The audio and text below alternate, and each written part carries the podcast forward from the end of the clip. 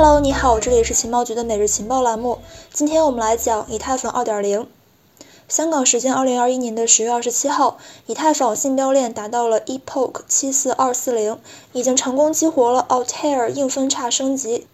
Altair 是以太坊较小的信标链更新，其中一个重要新功能呢，就是轻客户端同步委员会。这个委员会里的检验者会定期的得到激励，把区块头的信息提供给轻客户端。虽然说这次硬分叉升级的影响不及我们之前所提到的伊斯坦布尔升级、君士坦丁堡升级以及伦敦升级等等，但是呢，因为这次的升级给市场带来了以太坊2.0升级过程中的最新进展，所以我们不妨借此来去回顾一下今年以来，特别是以太坊伦敦升级以来的一些变化，进而对即将到来的以太坊2.0进行一个展望。如果你想要看更多的资料的话，你可以加我们的微信 OKES 六六幺幺六六。来去获取更多资料。首先，我们先从宏观角度来去看一下这个以太坊的路线。根据以太坊核心开发团队的规划，以太坊网络呢一共是要经历四个阶段，分别是前沿、家园、大都会和宁静。当我们回首区块链技术发展历程的时候，不难发现，虽然说构成区块链重要底层技术的密码学、分布式存储，还有共识机制等等呢，在学界已经被研究了数十年的时间，但是区块链技术被视作一个独立的技术学科，才不过十余年。直到中本聪天才般的通过比特币将以上多种技术完美的契合，才使人们去相信，的确可以有这样的一种方式来搭建一种分布式的数据库。而作为比特币的模仿者和改进者，以太坊的发展历史呢就要短很多。直到二零一五年的七月份，在经历了为期几个月的共计九次的压力测试之后，以太坊网络呢才最终上线运行，由此开启了前沿时代。但是呢，前期的以太坊仅仅支持开发者可以在上面进行挖 ETH，还有开发 DApp 以及一些简单工具，充其量算得上是一个可用的区块链。距离今天的宏大场面呢，还是有很大距离。所以说，在前沿之后，以太坊开发者团队先后完成了家园和大都会升级，推动以太坊网络的性能和生态不断的前进。其中，大都会分两次上线，分别是拜占庭和君士坦丁堡。升级的首要目的呢，是让以太坊变得更为轻量、更快速、更安全。而随着今年二月份君士坦丁堡升级的完成，以太坊也来到了宁静的门口。如果说不出现重大意外导致推迟的话，或许只需要再经过一系列的硬分叉和阶段性升级，我们很快就可以看到一个全新的以太坊。但是呢，就目前情况来推测，特别是原定于将会在本月底进行的上海升级，已经因为各种各样的原因被推迟的情况之下，完全的 POS 时代的以太坊依然是有跳票可能。从历史维度来看，在八月初进行的伦敦升级和在此之后的上海升级，恰巧踩在了以太坊由1.0向2.0过渡的关键时刻，或者我们可以称之为以太坊 1.x 时代。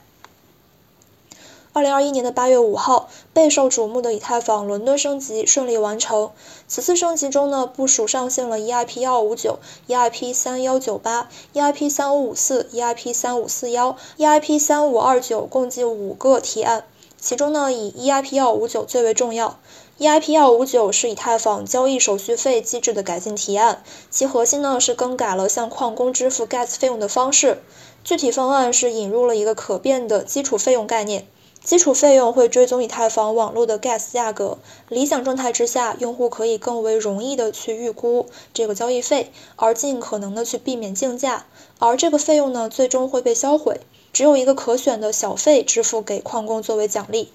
理论上来看呢，这样可以减少交易费用的波动性，降低用户的手续费水平，缓解高峰时期的这个拥堵状况。那么实际情况如何呢？让我们通过数据进一步了解。EIP 幺五九生效以来，我们观察到，对于降低交易手续费的初衷呢，似乎是没有达成。八月五号，EIP 幺五九上线当日，以太坊网络日平均交易手续费呢是零点零零四三 ETH。此后到今天的时间里面呢，只有五天的手续费低于这个水平。根据 OKES 链上大师数据，十月二十七号，以太坊网络日平均手续费呢是零点零幺幺 ETH。将近八月五号的三倍，而在第三季度 NFT 市场交易最为火爆的时期，日平均交易手续费更是一度飙升到了零点零幺七 ETH，而链上的拥堵状况呢，也是不时的出现。另外一方面，以太坊矿工的收入呢，则保持了一个比较平稳的水平，从八月五号到今天，基本维持在每天一点五万枚 ETH 到两万枚之间。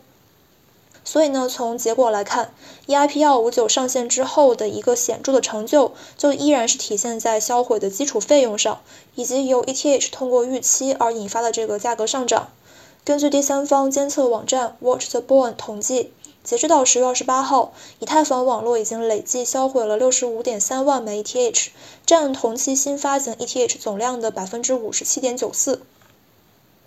继伦敦升级之后，在本月的十六号，以太坊核心开发者 Team 发推表示，包含改进提案 EIP 四三四五的以太坊践行冰川网络升级，将会在区块高度为一千三百七十七万三千处，呃进行，难度炸弹计划推迟到明年的六月份。同时，Team 表示，如果说合并之前已经准备好，那么可以在此之前来进行，而且明年二月份的时候会再次通过电话会议来做决定。此外，难度炸弹基于当前的网络算力，如果算力在合并之前迅速下降，则可能会去加速难度炸弹的出现。值得注意的是，上面提到的伦敦升级之中，同样有一个涉及到难度炸弹的提案，也就是 EIP 三五五四。将难度炸弹由八月份引爆推迟到了二零二一年的十二月份，这已经是今年第二次推迟以太坊难度炸弹引爆的时间了。在以太坊二点零升级过程之中，我们要关注的一方面是这个开发团队的开发进展，而另外一方面呢是 ETH 持有者的质押情况。根据 OKLink 链上大师统计，当前的 ETH 二点零的总质押数已经超过了八百万枚，大约占到了 ETH 总流通量的不到百分之七。同时呢，这个总存款地址数也超过了二十五万个，同样展现出了比较快的这个增长速度。另外呢，根据上面提到的以太坊核心开发者 Team 的推文来猜测，作为以太坊全面 POS 时代之前可能的最后一次重大硬分叉升级，上海硬分叉大概率将会在明年的第二季度来进行，届时将会包含 EIP 三零七四、EIP 二五三七、EIP 二三二七、EIP 二九三五等等在内的多个改进。提案将会被部署上线，EIP 一点零和二点零呢将会正式完成合并，以太坊也将会迎来一个全新的时代。好的，那我们的节目就结束了，明天再见，拜拜。